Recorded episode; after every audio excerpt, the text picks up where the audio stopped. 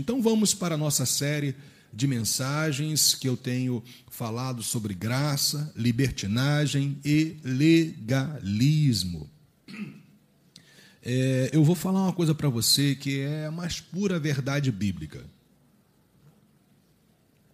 Quanto mais você entende essa graça concedida e essa apropriação pela fé de tudo que a graça te concede, e você também, por causa disso, biblicamente passa a ter o entendimento e a compreensão do que é libertinagem e do que é legalismo, você passa a viver uma vida de fé vitoriosa você passa realmente a se posicionar de uma maneira muito concreta em relação à sua crença na pessoa de Deus, naquilo que Ele é, no que Ele faz, naquilo que você recebeu, qual é a direção que você tem que tomar no seu dia a dia. Quanto mais você entende isso, é fato, né? as realidades que envolvem a graça de Deus e as suas distorções, né, que é a libertinagem e o legalismo, mais você tem condições de realmente viver na prática da palavra de Deus uma vida cristã vitoriosa.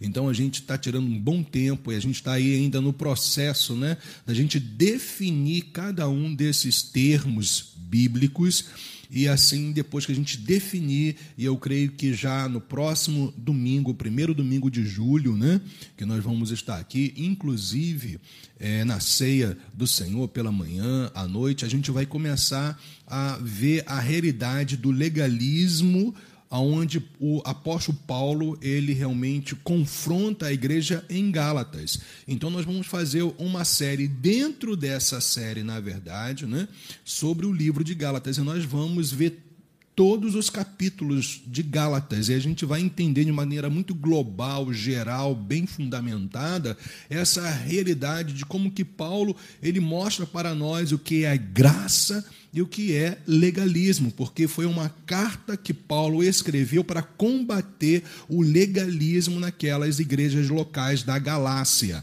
Então, a partir de domingo, hein, pela manhã, a gente vai fazer, a gente vai ministrar sobre o livro de Gálatas e vai ser um tempo que você vai perceber de um entendimento muito maior sobre essa realidade. Depois que a gente sair de Gálatas, a gente vai para o livro de 2 Pedro. São só três capítulos aonde Pedro combate a libertinagem. Então, quando você realmente tem um entendimento geral né, de todo um livro da Bíblia, e nesse caso, né, Gálatas só seis capítulos, e 2 Pedro 3, você passa inclusive a entender com mais clareza as partes de um livro bíblico. Então, quanto mais você entende o todo, o contexto, o propósito, quem escreveu, por que escreveu aquele livro, as doutrinas que são é, desenvolvidas em um livro da Bíblia, você tem condições de ter muito mais revelação nas partes que envolvem aquele livro. Então, por isso, como a gente quer realmente dar um mergulho nessas doutrinas, né, ou na doutrina da graça de Deus, as suas distorções, a gente vai realmente pegar o livro de Gálatas e depois o livro de 2 Pedro e a gente vai concluir essa série justamente sobre esses três livros da Bíblia, culminando em Judas que é o penúltimo livro da Bíblia de um capítulo só, aonde também Judas ele vai falar sobre libertinagem. Então é tempo de nós mergulharmos nas verdades de Deus, amém, gente? Para fluirmos cada vez mais e mais no que Deus tem estabelecido para as nossas vidas, ok? Então vamos aí dar prosseguimento. Ó, gente, a gente tem mostrado a graça de Deus né, e as distorções de ensinamentos e de doutrinas e de posicionamentos contrários a esta graça. Né? Então é sempre muito importante a gente estabelecer isso aqui para nós, como povo de Deus, que há, gente, uma doutrina genuína da graça de Deus, mas também, infelizmente, como sempre aconteceu na história da igreja do Senhor, desde o seu início, sempre tem as suas distorções sobre a graça de Deus. E a gente tem mostrado justamente que essas distorções ou deturpações da graça de Deus levam para dois atalhos, que é a libertinagem e legalismo. Então a gente já passou um tempo definindo libertinagem e estamos aí no processo né, de também definirmos e entendermos o que é legalismo. Então vamos lá, olha só, a graça é Deus agindo a favor do ser humano unicamente, unicamente, eu vou repetir, unicamente através de Jesus Cristo e totalmente a parte de qualquer mérito humano. Isso aí é graça de Deus. É Deus agindo a teu favor. Somente e tão somente através de Jesus Cristo e nada dizendo respeito ao seu merecimento pessoal, porque na verdade Deus te amou antes da fundação do mundo. Você não tinha feito nenhuma obra e Deus já tinha decidido te salvar. Então a gente sabe que isso é uma das provas irrefutáveis na Bíblia de que tudo que Deus faz na sua vida é pela graça dele. E é claro que toda essa obra que o Pai faz em nossas vidas, tudo é feito por causa de uma pessoa, Jesus Cristo, Senhor da glória. E aí o Espírito Santo de Deus vem e aplica toda a bênção graciosa de Deus sobre nós. Percebeu isso? O pai estabelece, o pai planeja, o pai decreta, o filho executa a vontade do pai, ele mesmo vindo e se tornando nosso substituto, ressuscitando dentre os mortos, abrindo o caminho pelo sangue dele ao trono da graça de Deus. Você crê nesta realidade bíblica e o Espírito de Deus vem então aplica todas as verdades de Deus, aquilo que te liberta, aquilo que te salva, aquilo que te restaura, aquilo que te cura, aquilo que te protege, aquilo que te preserva, aquilo que te provê, tudo o Espírito de Deus aplica por causa de Jesus através do plano que o Pai estabeleceu. Pegou isso?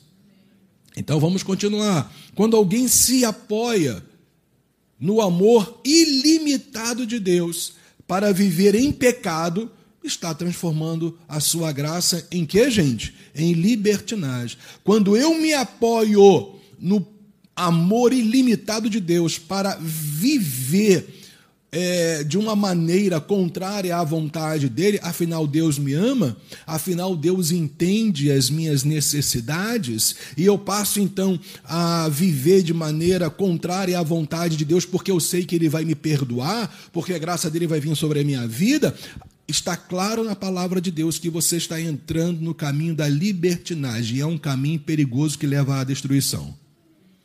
Qualquer vereda, qualquer caminho que você ande de maneira definitiva, contrária à palavra de Deus, você está você está indo para um caminho de destruição. E a graça de Deus, ela não traz destruição. A graça de Deus traz restauração, reconstrução, salvação, libertação. Mas nós sabemos que a graça de Deus não é destituída de comprometimento real com aquele que nos salvou.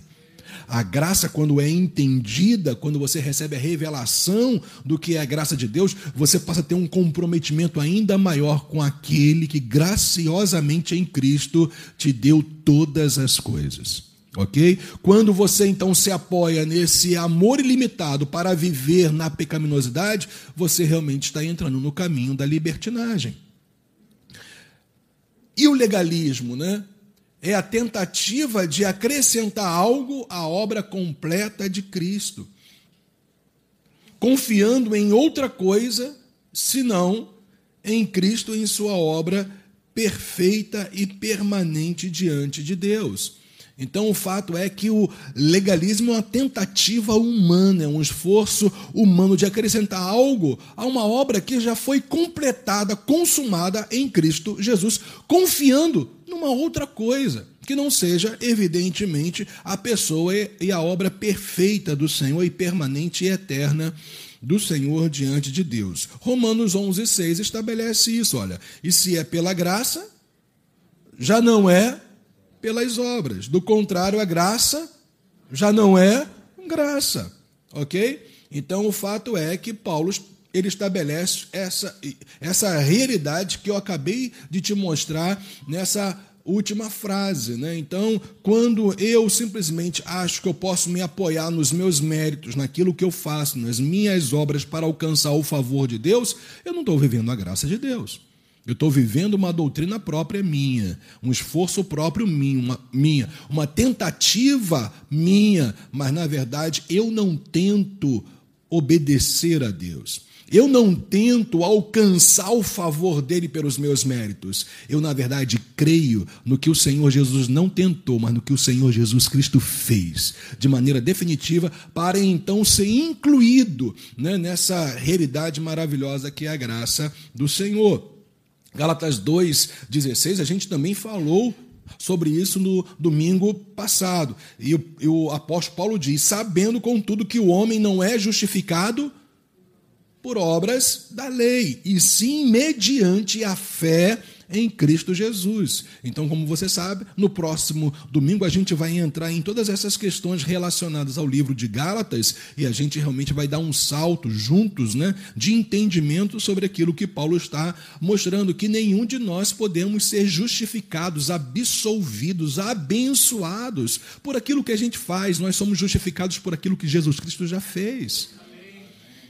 Legalismo ainda é são quando as pessoas elas acreditam que são justas em si e por si mesmas, com base em seu zelo e compromisso com a lei de Deus, com a vontade revelada de Deus. E eu mostrei isso também no domingo passado. As pessoas passam a acreditar que elas vão ser justas por causa daquilo que elas são e fazem. Nós não somos justificados ou não nos tornamos justos por aquilo que a gente faz. Nós nos tornamos justos porque nós ficamos totalmente apoiados na obra redentora, libertadora de Jesus Cristo. E ainda, Legalismo é alguém que se utiliza da lei, estou ampliando a definição anterior, ou seja, seus mandamentos e regras para merecer a salvação e todas as promessas e bênçãos que a acompanha em nome de Jesus. Se você ainda tem algum tipo né, de entendimento de que você tem que fazer por onde merecer a salvação de Deus, as promessas de Deus e as suas bênçãos pelo seu jejum, pelo seu dízimo, pela sua oferta, por algum sacrifício que você faça, de subir um monte para ali, então, naquele lugar, pelo seu sacrifício de ter subido um monte para orar, aí Deus vai te valorizar, porque você então se esforçou. Eu quero te dizer que você não precisa se esforçar para entrar na graça, porque nós já estamos no repouso. Nós já estamos no descanso. Nós já entramos no Shabat de Deus, que é justamente a obra consumada dele em Cristo Jesus. Por isso que o sábado, o Senhor, ele estabelece o sábado desde o Gênesis para apontar para o Shabat, que é a pessoa de Jesus Cristo. Porque através de Jesus Cristo o descanso de Deus se estabeleceu em nossas vidas. Por isso eu não preciso me esforçar para receber a salvação, para ter as suas promessas e para ter as bênçãos que acompanham esta salvação. Eu agora me esforço, eu agora prossigo, eu agora obedeço, não para obter salvação, as promessas e as bênçãos, porque eu já sou salvo, eu já estou debaixo das promessas e as bênçãos já fazem parte da minha vida. Eu me enquadro nos princípios da palavra de Deus e vivo o que eu sou, salvo em Jesus Cristo, justificado, absolvido, com todas as promessas que o Senhor tem para a minha vida, como também as suas bênçãos. Eu não preciso mais correr atrás de bênçãos bênçãos. Porque as bênçãos, elas não só me acompanham, as bênçãos fazem parte integrante da minha vida. Cristo nos abençoou. Pegou isso? Cristo nos abençoou. Nós estamos agora, gente, numa num nível muito maior de graça diante de Deus do que os nossos irmãos do Velho Testamento, porque as bênçãos os acompanhavam. Na verdade, agora, nós já temos a bênção em nós. Então eu vou me enquadrando nos princípios da verdade, eu ando de acordo com a palavra do Senhor e aquilo que é meu simplesmente se tornará uma realidade na minha vida por eu estar vivendo a palavra do Senhor. Porque você vai se lembrar que eu disse que viver na graça não é destituição de compromisso. Não é você viver destituído de compromisso. Pelo contrário, a graça de Deus te impulsiona a ser uma pessoa que obedece em amor o Deus que te salvou. E aí as bênçãos, é claro, que já fazem parte da sua vida, elas vão se materializar, elas vão se concretizar, como também todas as promessas de Deus em Cristo Jesus. Está pegando isso? Mas quando eu começo a querer me utilizar de obedecer, de viver os mandamentos de Deus e as regras bíblicas para ser salvo, aí você realmente vai entrar pelo caminho, pela vereda do legalismo. Mas, pastor, eu não tenho que obedecer para viver as promessas de Deus? Gente, veja, não por mérito. Eu não obedeço para merecer viver as promessas, porque em Cristo eu já fui aproximado do Pai. O Pai não me concede alguma coisa porque eu mereço, o Pai me concede alguma coisa porque Ele me ama.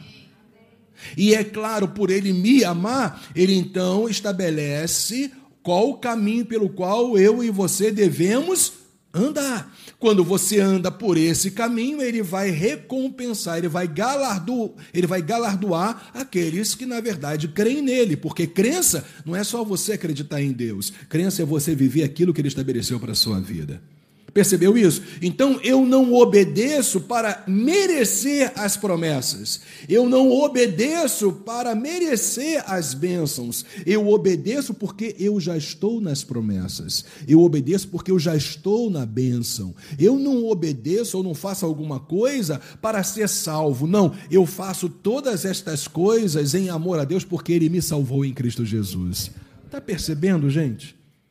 Quando você sai de qualquer caminho contrário a esse que eu acabei de dizer para você, você entra no legalismo. Então, ser legalista, isso tem que ser, gente, isso tem que entrar assim como realmente uma semente de vida no seu coração.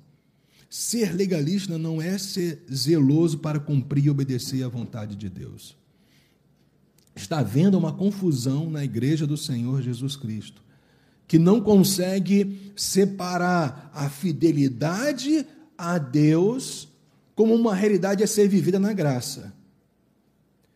Eu, por estar na graça, eu vou viver em fidelidade ao Deus que graciosamente me salvou, me libertou, me proveu, me curou em Cristo Jesus. Então, quando eu sou zeloso para cumprir e obedecer à vontade de Deus, eu não estou sendo legalista, eu estou sendo zeloso. Eu estou de fato demonstrando amor ao meu Deus. Vai comigo em João, capítulo 14, versículo 21. João, capítulo 14, versículo 21, porque Jesus vai definir claramente esta realidade bíblica que eu acabei de mostrar para vocês. Então vamos lá, olha, João capítulo 14, versículo 21 diz assim: Aquele que tem, ou seja, olha só, aquele que conhece, aquele que reteve e aquele que tem a disposição de praticar os mandamentos. É isso aqui. Ter os mandamentos é conhecer, reter para viver. Ok, gente?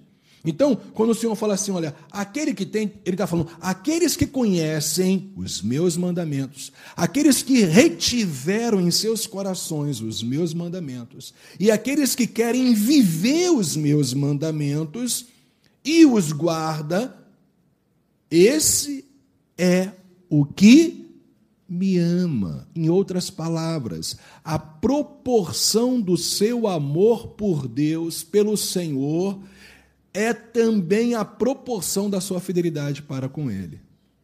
O quanto eu amo ao Senhor Jesus é o quanto eu sou fiel a Ele. O meu amor pelo Senhor pode variar. Infelizmente, mas o amor de Deus, que é imutável, que é eterno, não tem variação nenhuma de sombra em relação a nós, evidentemente não, não ocorre, porque o amor de Deus ele é perfeito, eterno, constante. Mas o meu amor pode variar. Em que sentido? No nível do meu comprometimento para com o Senhor. Então, quando eu estou naquele trajeto, né, gente, constante, crescente, para obedecer e ser fiel a Deus, eu estou também subindo né, no nível de amor, de demonstrar amor, porque amor, como muitos muitas vezes acham, não está baseado em sentimentos e emoções. Amor está baseado numa clara e definitiva decisão do seu dia a dia, de ser fiel ao Senhor até a morte. Ok? Então, independente das minhas variações emocionais, eu continuo amando o meu Deus. Independente das variações das circunstâncias, eu continuo amando o meu Deus. Independente de perdas ou ganhos, eu continuo amando meu Deus. Independente de tristezas, angústias, dificuldades, eu continuo amando meu Deus, porque simplesmente eu obedeço, eu conheço, eu, eu, eu retenho e eu então vivo aquilo que a palavra do Senhor diz para eu viver. Mas o mais lindo disso tudo, em todo o contexto de João, dos capítulos 14 ao 16, que o Senhor está dando as suas últimas palavras aos seus discípulos, ele o tempo o tempo todo ele mostra que ele iria nos enviar o Consolador. E esse Consolador iria nos guiar toda a verdade, ou seja, o Espírito Santo não iria somente nos ensinar a respeito da verdade, ele iria nos capacitar a viver na verdade. Então, quando você decide amar ao Senhor Jesus sendo fiel, você pode saber o seguinte: você tem os, os recursos ilimitados do Espírito de Deus com você. Aleluia. Percebeu isso? É decisão. Então, aquele que tem os meus mandamentos e os guarda, proporcionalmente, esse é o que me ama. E aquele que me ama será amado por meu Pai. E eu também o amarei, e olha só, e me manifestarei a ele. Percebeu isso? Então eu recebo a graça de Deus eu sei agora o que é salvação em Cristo, o que é libertação em Cristo, todas as promessas que dizem respeito à minha vida, eu ando de acordo com a vontade dele para a minha própria vida, revelada na Sua palavra, e o que vai acontecer? Deus irá se manifestar, ele virá até a mim, ele vai manifestar o seu amor por mim, mas o amor que ele já tem. Essa é a graça. Jesus está resumindo graça. Aqui, gente, graça nunca será, lembra, destituída de comprometimento com Ele. Então, eu tenho a graça, eu já tenho o amor de Deus. Mas como é que esse amor vai se materializar? Ele vai é, é, se manifestar na medida da minha fidelidade.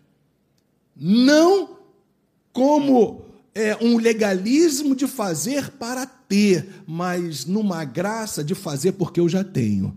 Eu já tenho o amor de Deus. Mas quanto mais eu ando em fidelidade, mais esse amor que eu tenho se tornará uma realidade crescente na minha vida. Quando nós formos estudar 2 Pedro, capítulo 3, o último versículo, que é o 18, que é a conclusão do que o apóstolo Pedro vem desenvolvendo sobre a graça e também a distorção da libertinagem, que ele fala: crescei na graça e no conhecimento de nosso Senhor Jesus Cristo. Então, o que é crescer na graça, gente? É crescer nas experiências daquilo que você já tem em Cristo. E como é que eu cresço em experiência naquilo que eu já tenho em Cristo? Vivendo na fidelidade a Ele. Pegou isso? Então, ser legalista não é ser zeloso para cumprir e obedecer à vontade de Deus de maneira nenhuma. Mas tentar fazer isto através de um esforço carnal ou natural inclusive para obedecer, ou melhor, para obter o seu favor. Eu não, obede eu não obedeço para obter o favor, eu obedeço porque eu já obtive o favor em Cristo. Vocês estão percebendo que conforme a gente vai entendendo isso, como que a nossa fé vai se equilibrando devidamente na palavra e como você pode viver uma vida cristã vitoriosa? Então, gente, legalismo é a tentativa frustrada. Olha só, ouça isso. Legalismo é a tentativa frustrada. Uma das. Uma não a pessoa mais frustrada na fé cristã é a pessoa que tenta merecer o favor de Deus. Ouviram isso? Se tem uma pessoa frustrada na sua vida cristã, é a pessoa que está tentando merecer o favor de Deus. Então, é, legalismo é a tentativa frustrada para merecer o favor de Deus. E olha só, porque a graça de Deus simplesmente concede aquilo que ninguém merece. Ou você acha que por você estar em Cristo você agora é, é merecedor no sentido pessoal, o seu para com Deus? Não. Você, na verdade, só se tornou digno para receber o que Deus te deu em Cristo por causa dos merecimentos da perfeição da pessoa de Jesus Cristo, que andou nesta terra sem pecado algum, cumprindo toda a lei. A ponto dele dizer para os fariseus: Vê se vocês encontram em mim algum pecado. Os fariseus tiveram que, que se calarem, eles tiveram que se calar Justamente porque não tinha nada com que acusar ao Senhor Jesus, porque o nosso Senhor, gente, não pecou nem pensamentos, por isso que ele pôde morrer na cruz do Calvário por você e te substituir para a sua salvação eterna. Então, a pessoa mais frustrada mais frustrada na fé cristã é aquela que acha que ela tem que merecer o favor de Deus. Ah, hoje eu tenho que ir à igreja. E domingo que vem é a ceia. Eu não posso faltar, porque senão vou ficar sem a benção de Deus. Eu não posso. Gente, você está tentando merecer obter o favor de Deus que você já tem. Eu venho à ceia porque eu vou relembrar o que Jesus Cristo fez por mim, a obra redentora redentora, o que ele realizou na cruz do Calvário, que obra completa, redentiva, eterna. Gente, eu estou curado, eu não serei, eu estou curado e ainda eu vou permanecer são pelo resto da eternidade. Na eternidade, nem passível mais de enfermidades, doenças, dores eu serei. O meu corpo será glorificado, a semelhança do corpo do Senhor Jesus Cristo. Enquanto eu viver nessa terra, podendo por algum motivo ter alguma doença, eu sei que em Cristo eu já estou curado. Gente, isso é graça. Eu não venho à ceia para então tentar obter um favor. Eu venho à ceia porque eu vou relembrar a obra graciosa que Jesus Cristo fez por mim na cruz do Calvário. Eu não venho à igreja para cumprir uma obrigação religiosa. Por isso que quando o Rafa está aqui, ou, ou alguém ministrando louvor, adoração, eu adoro a Deus com intensidade. Eu não preciso que é, ele fale, levante a mão aí, irmão. Não, eu quero levantar as minhas mãos, eu quero expressar o meu louvor a Deus. Cante aí, irmão. Abra a tua boca, meu irmão. Canta, meu irmão. Você não está cantando, meu irmão. Que os líderes de louvores ou de louvor não precisem falar isso para a gente, porque a gente está assim. Qual o termo, Rafa, que a gente pode utilizar? Tá, oi? Apáticos.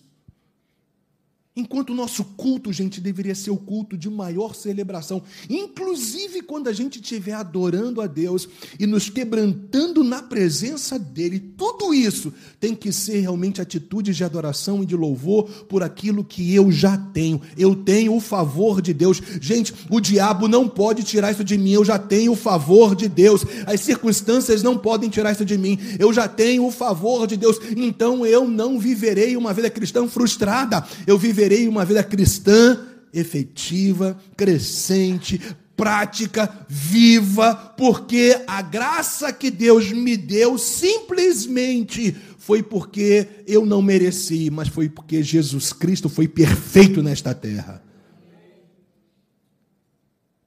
Cara, você passa a ser uma pessoa de bem com a vida. Você para de resmungar menos. Você para de criticar menos. É verdade. Estou falando de coisas agora simples, tá, gente? Você para de criticar sempre. Você passa a ser uma pessoa mais, sabe, leve. Você não olha mais para as pessoas querendo mudar com a sua crítica. Você olha para as pessoas em amor, pedindo para Deus transformar os seus corações e sabendo que você, primeiramente, tem que viver no favor, na graça de Deus, para que através do seu próprio testemunho as pessoas sejam mudadas. E com sabedoria, na hora certa, no momento certo, você vai ali, pontua, você vai ali, conversa, dialoga com aquela pessoa Está percebendo isso? Você não vive mais no espírito da crítica, você agora vive no espírito da graça. Porque, gente, quando Jesus te salvou, ele não, ele não te criticou que você era um pecador miserável, condenado ao inferno, seu miserável. Não, ele mostrou quem ele é para você e você reconheceu que você era miserável, condenado ao inferno. O Espírito de Deus graciosamente convenceu você do pecado. E o Espírito Santo ele não fez isso te criticando, tá vendo, seu pecador? Não. Ele apontou para você a tua cura.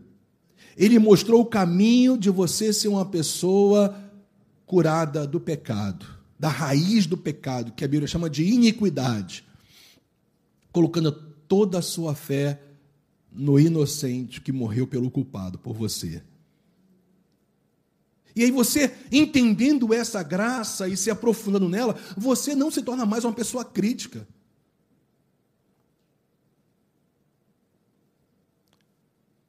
Isso não significa que você não possa, num dado momento, repito, com sabedoria, com graça, dizer não faça isso. Com autoridade, não faça isso.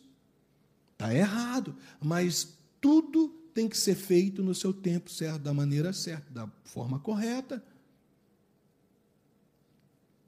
Isso tudo você passa a entender e a viver e a praticar quando você percebe que não tem nada a ver com você, tem tudo a ver com Cristo Jesus. Em relação a merecimento.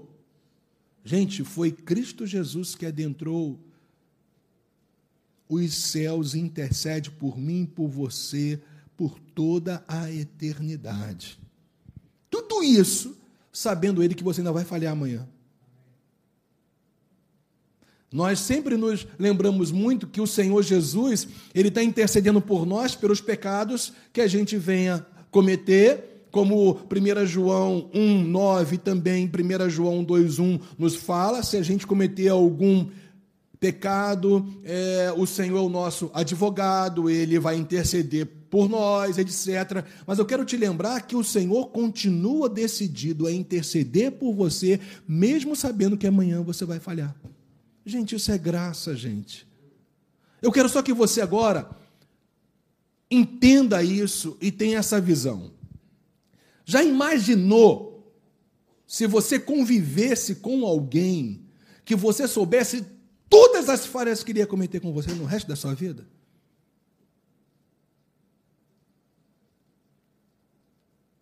Pensa nisso um pouquinho.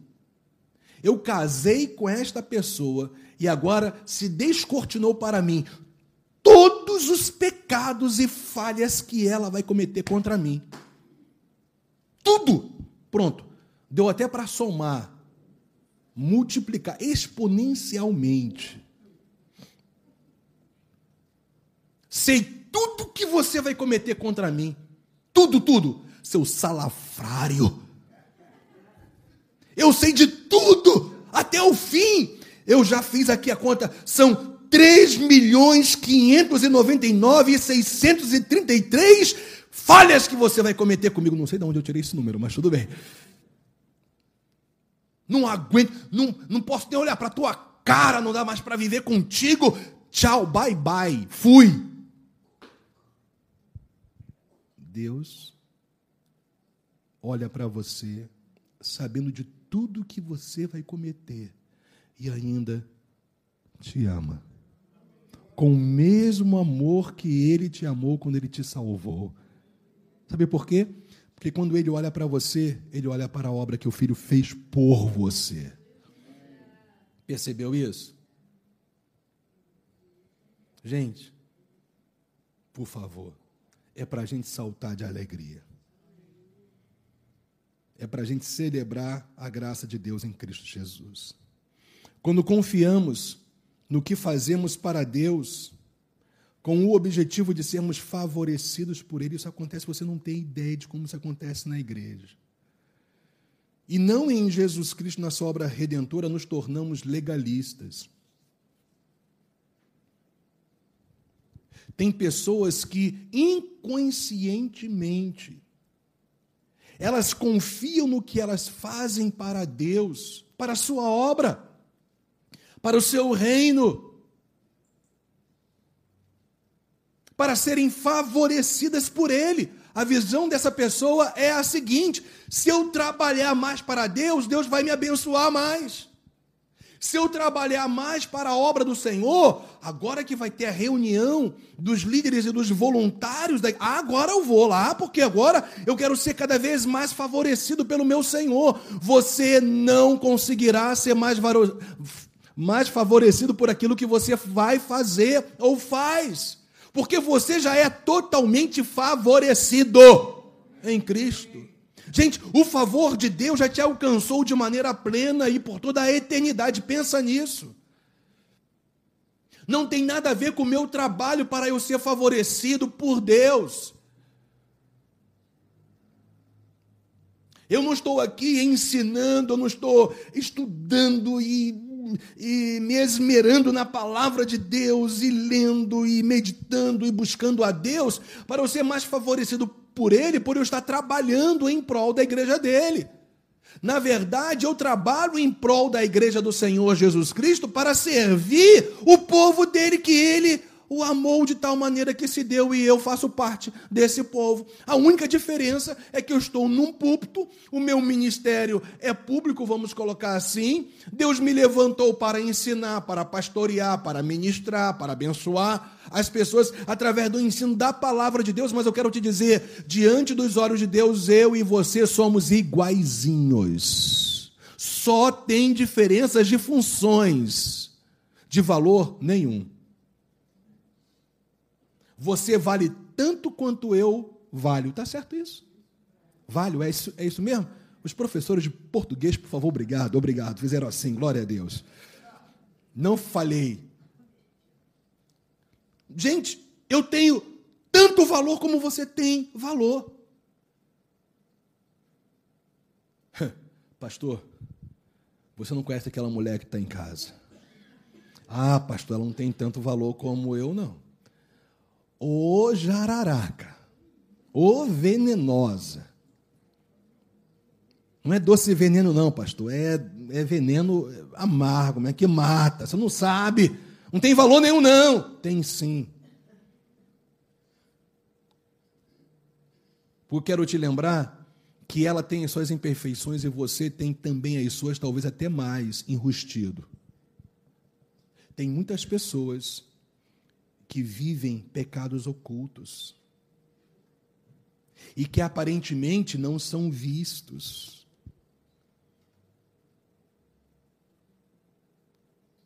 E pecam muito mais do que aquele que às vezes é um tanto quanto desequilibrado no que fala, da maneira como fala. Mas tem muitas coisas ocultas que acontecem na vida de muitas pessoas que apontam o dedo. Só os pensa. Gente, olha, eu vou falar uma coisa para vocês. Imagina se descesse um anjo do céu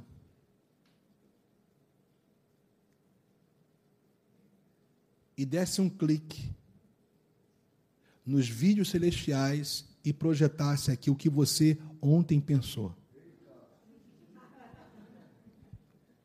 A respeito de mim, a respeito das pessoas ao seu redor, as impurezas que vieram nas nossas mentes, os adultérios, as imoralidades, os desejos, as ganâncias, as avarezas, as soberbas, a altivez, o orgulho, a dureza, a incredulidade. Pensa, passasse um filme,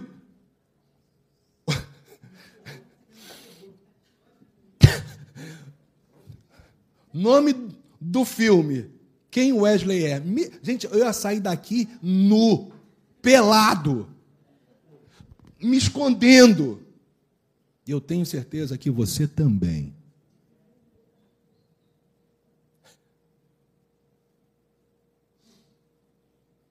Não tem nada a ver com a gente, tem tudo a ver com Ele.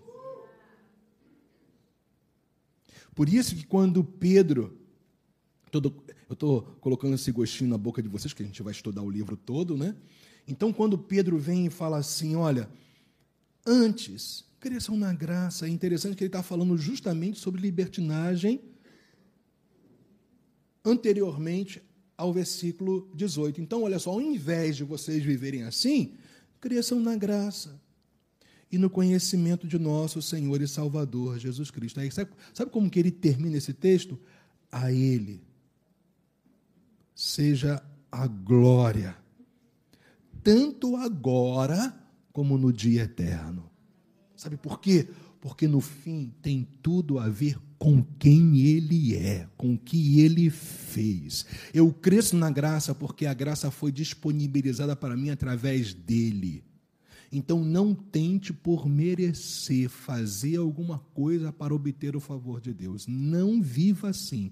Faça tudo para Deus com esmero, com zelo, excelência, porque você foi salvo porque você está no caminho da eternidade, porque a tua vida foi revolucionada com o Evangelho do Senhor Jesus Cristo, porque o Espírito de Deus habita em você, porque o seu nome está escrito no livro da vida, porque o Pai te ama de maneira incondicional, perfeita, absoluta, sem variação nenhuma, porque os teus filhos serão benditos sobre a face da terra, a sua descendência será bem-aventurada, justamente porque você está no favor de Deus, não porque você está fazendo por merecer esse favor.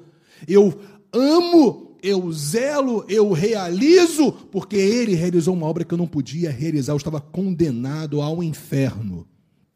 Eu e você, gente, nós estávamos condenados ao inferno. Mas Jesus Cristo pagou a nossa dívida. Junto ao Pai, e o Pai nos perdoa porque olhou para a obra perfeita do Filho. O Filho não deixou nada de fora, gente. Ele nos salvou integralmente espiritual, emocional e fisicamente. Nós somos salvos nós nos tornamos novas criaturas, uma nova natureza. Eu fui salvo, eu me tornei uma nova natureza em Cristo. Eu estou sendo salvo no sentido de santificação, de processo, de restauração, de mudança de mentalidade. E um dia até o meu corpo será totalmente transformado e a consumação da salvação se completará no meu corpo. Portanto, o Senhor me salvou espiritual, emocional e fisicamente. Porque quem morreu na cruz do Calvário por mim era um ser espiritual que possuía uma alma e habitou num corpo. Jesus Cristo que me representou na cruz do Calvário. O que, que é isso? Eu não tenho que confiar no que eu faço com o objetivo de obter um favor da parte de Deus. Eu tenho que só confiar em Jesus Cristo na obra redentora dele. Porque se eu não viver assim, eu serei um legalista. Gente, nós somos recompensados por Deus por nossa fé, fidelidade e realizações. Tudo começa com a fé, e a fé bíblica é você depositar todo o seu descanso na pessoa de Jesus Cristo. Você então é fiel a Ele e tem realizações que vai deixar um legado para as pessoas que estiverem ao seu redor. Em nome de Jesus, que você não deixe uma fotografia de um legalista, mas uma realidade de um legado. De pessoas te terem como referência, a começar na sua própria casa, no seu próprio lar, no seu próprio casamento. Você pode dizer amém por isso? Mas até, olha só essa frase, gente, que o Senhor gerou no meu coração. Mas até esta recompensa que Deus nos dá está firmada no Senhor Jesus e no que ele fez, e não somente no que fazemos. Porque perceba, a palavra do Senhor fala sobre obras que são madeira, palha e feno. Você pode fazer alguma coisa e não valer nada para Deus. O fogo da aprovação de Deus vem e lambe tudo que você fez. Não foi nada aprovado, porque não foi feito com base na fé, base no que o Senhor Jesus Cristo fez. Sim, no seu desejo de ser favorecido por Deus ou para ser visto pelas pessoas. Uma das coisas, uma das características maiores do legalista e que aí gera altivez e orgulho é fazer alguma coisa para ter a visibilidade sobre a vida dela. Enquanto nós temos que fazer para que todo refletor das nossas vidas, a luz da nossa vida, reflita Ele, Cristo Jesus. As pessoas venham olhar para nós e, e, e, e, é Cristo, é Jesus, e que nós venhamos ser chamados de pequenos cristos, de cristãos, porque a gente anda como Ele anda, a gente vive como Ele vive, a gente se comporta como Ele se comporta, a gente ama como Ele amava. A gente exerce autoridade como ele exercia. A gente confronta as pessoas em amor como ele confrontava, porque Jesus não confrontava saduceus, fariseus, esqui, é, escribas, hipócritas, para justamente expor os seus defeitos. Jesus confrontava os erros das pessoas para que as pessoas reconhecessem e se arrependessem. Então, tem momentos que a gente tem que confrontar os erros das pessoas não com desejo de expor as pessoas, mas com desejo em amor de vê-las sendo tocadas pelo Espírito Santo de Deus.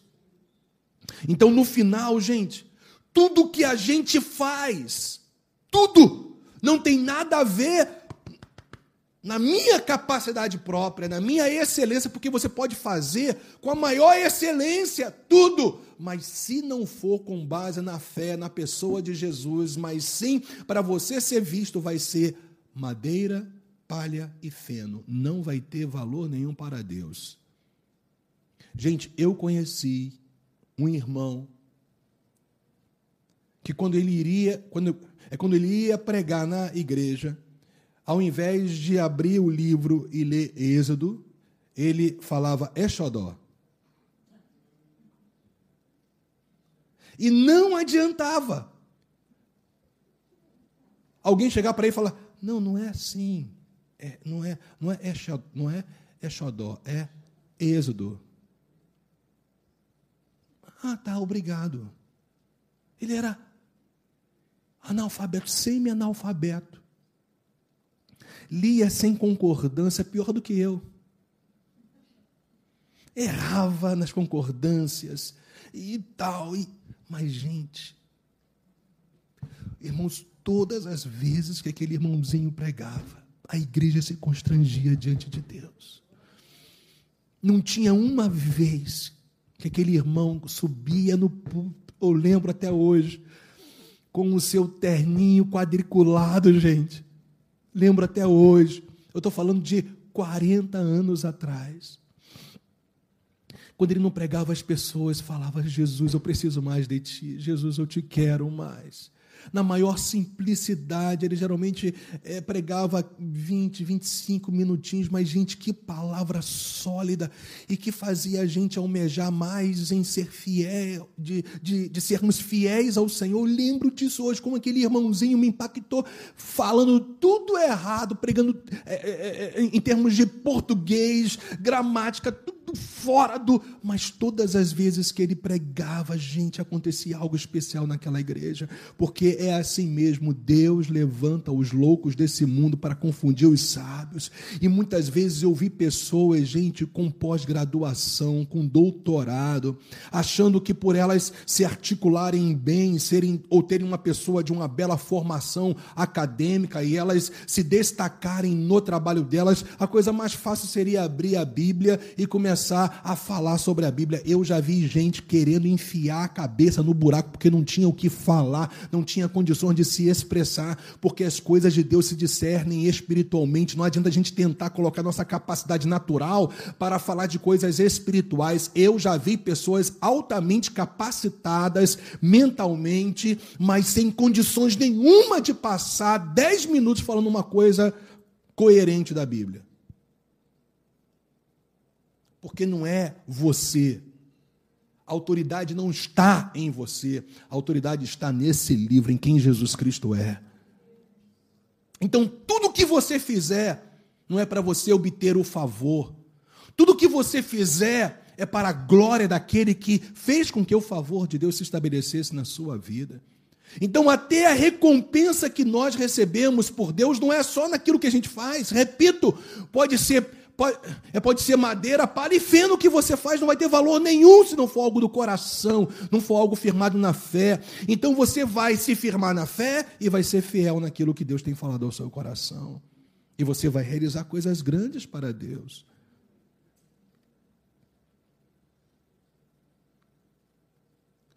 Porque até a recompensa que Deus nos dá está firmada na pessoa do Senhor Jesus no que ele fez. E não somente no que a gente faz. Está pegando isso, não está, gente? Então, deixa eu concluir falando do legalismo sutil. Gente, é muito sutil. Isso tem demais na igreja do Senhor Jesus Cristo. Eu não comecei ontem, gente. Eu estou nessa vibe aí há 45 anos. O Sérgio. Hum, eu não, se eu vou falar a idade dele, eu vou ficar quieto. Eu, eu, eu, posso me expor, não posso expor o meu irmão, né, gente? Mas vocês sabem que eu nunca tive esse problema negócio com idade. Tem gente que tem um problema com idade, né, gente? Não tem problema. Pelo contrário, alguém que chega aos 80 anos e Cara, que isso? Tá bem demais, não é? Ontem a gente estava conversando aqui, acho que não sei, não sei se era eu ou o Sérgio com uma pessoa que veio aqui que fazia parte da nossa igreja e agora está é, frequentando a igreja do filho, que agora é pastor, mas ele veio aqui ontem no nosso isso, no nosso jantar de casais, né? Aí ele falou a idade dele, eu falei, rapaz, você está bem demais. Aí, aí quem estava do lado, é, realmente, está bem demais mesmo e tal, que bom. Está com quantos anos? Ah, eu estou com tanto. Que maravilha, gente, que legal. Então, não tem dificuldade de falar quantos anos você tem, não. É uma prova de que Deus está te sustentando. Ah, pastor, eu tenho vergonha. Mas vergonha de quê? Não, pastor, não tem que ter vergonha tem que dar é graças a Deus, porque você chegou até os 80, 85, 90, 100, 20, 25, 30. Você está com 22 aninhos aí? Você tem que dar glórias a Deus, porque você chegou até aqui. Em que você tem uma perspectiva maravilhosa para frente. Hein? Eu sempre amei os velhinhos. Eu sei que tem gente que não gosta que eu fale assim.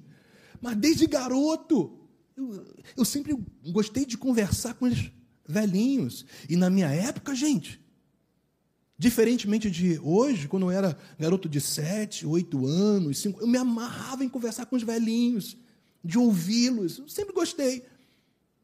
Não sei se é porque eu achava que ia ficar de cabeça branca cedo, não sei porquê, mas eu sempre gostei. Agora eu não sei por que eu estou falando isso. Oi? Oi? É, há 45 anos, mas tinha uma coisa que eu ia falar, mas eu fugi totalmente da. Mas tudo bem. Mas é isso, sabe? O fato é que o que Deus planejou para nós, gente, é algo tão maravilhoso que quando a gente for fazer qualquer coisa para Ele, até inclusive obedecê-lo no nosso dia a dia, quando ninguém estiver nos vendo, não é para obter o favor, é porque a gente já obteve o favor. Cuidado, que isso é um legalismo muito sutil, gente. É muito sutil isso. Quando não fazemos, olha só, quando não fazemos algo contrário à vontade de Deus, eu vou repetir isso aqui. Quando não fazemos algo contrário à vontade de Deus, como resultado da fé em Jesus Cristo, e sim para nos sentirmos merecedores do seu favor. Gente, isso aqui é um legalismo enrustido na igreja. Em nome de Jesus, hoje Deus vai nos curar desse legalismo sutil. Porque até aquilo que eu não faço que eu sei que não é da vontade de Deus, não pode ser baseado em eu me sentir merecedor ou porque Deus vai me achar merecedor para receber o seu favor. Até o que eu fizer no meu dia a dia, quando ninguém estiver me vendo, é simplesmente como resultado da minha fé na pessoa de Jesus Cristo. Eu abro mão, eu renuncio isso. Ninguém está me vendo, mas o meu Deus está me vendo. Gente, uma das coisas que mais tem que produzir santidade em nós é que Deus está nos vendo. Muitas vezes nós ficamos assim, é, tão temerosos com o que as pessoas vão achar, né? De nós. Quando a gente peca algo que de repente vai é, arranhar a nossa reputação, a gente logo fica pensando: e agora? O que, que as pessoas vão pensar de mim? Eita, tem pessoas que têm mais temor de pastor do que de Deus.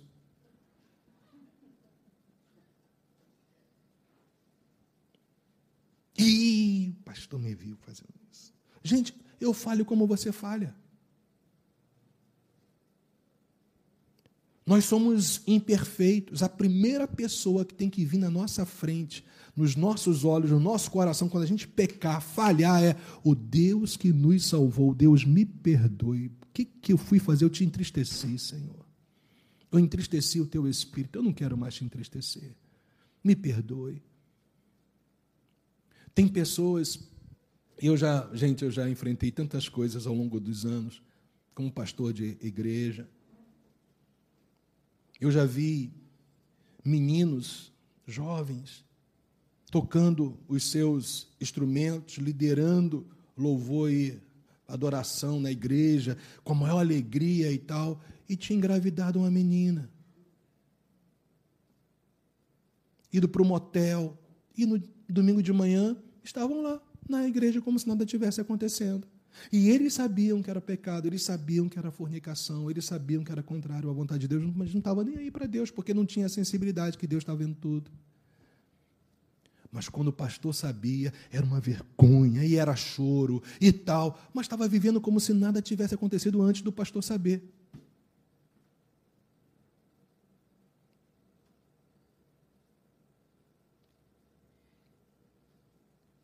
Tudo que a gente faz em oculto, gente, um dia será revelado, de uma maneira ou de outra.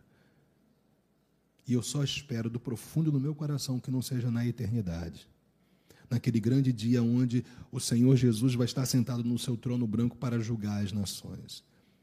E que ele olhe para você, você não se arrependeu em vida. Que nessa manhã eu e você possamos nos arrepender desse legalismo sutil. Dessa coisa de até mesmo não fazer algo contrário à vontade de Deus simplesmente para dizer: opa, hoje eu. Hoje sim, hoje, hoje, hoje eu sou filho. Se você realmente se tornou uma nova criatura, você é filho errando ou não errando. Você é amado errando ou não errando. Você continua herdeiro, pecando ou não pecando. Pastor, aí você está querendo ir para um caminho. Não, é porque a nossa ótica é muito humana. Deus continua te amando do mesmo jeito, sabendo de todas as falhas que você vai cometer até o final da sua vida. Você lembra que eu falei para você? Ou você acha que você você pega Deus de surpresa quando vem à tona os pecados do seu coração? Quais são as atitudes e comportamentos? Deus já sabia de tudo. Mas ele disponibilizou para você a purificação do sangue de Jesus Cristo. Gente, o que, que é isso? Isso é favor de Deus. Uma das coisas que mais me faz temer a Deus é justamente isso. Deus continua me amando do mesmo jeito, sabendo de tudo que eu fiz e de tudo aquilo que eu vou fazer contrário à vontade dele. Então, quando eu errar, quando eu falhar, eu vou pedir perdão. Mas se eu conseguir vencer algum tipo de inclinação contrária à vontade de Deus, eu não vou fazer isso para me sentir merecedor do favor de Deus. Eu vou fazer isso como resultado da minha fé no meu Senhor e Salvador Jesus Cristo, que levou sobre si as minhas transgressões, ele levou para longe as minhas transgressões. É por causa dele, gente, que nós temos que viver em fidelidade, em santidade, por causa de Jesus, por aquilo que ele fez por você e por mim. Cuidado com esse legalismo sutil. Não obedeça para merecer, obedeça porque você já tem o favor de Deus. Amém? Vamos ficar de pé?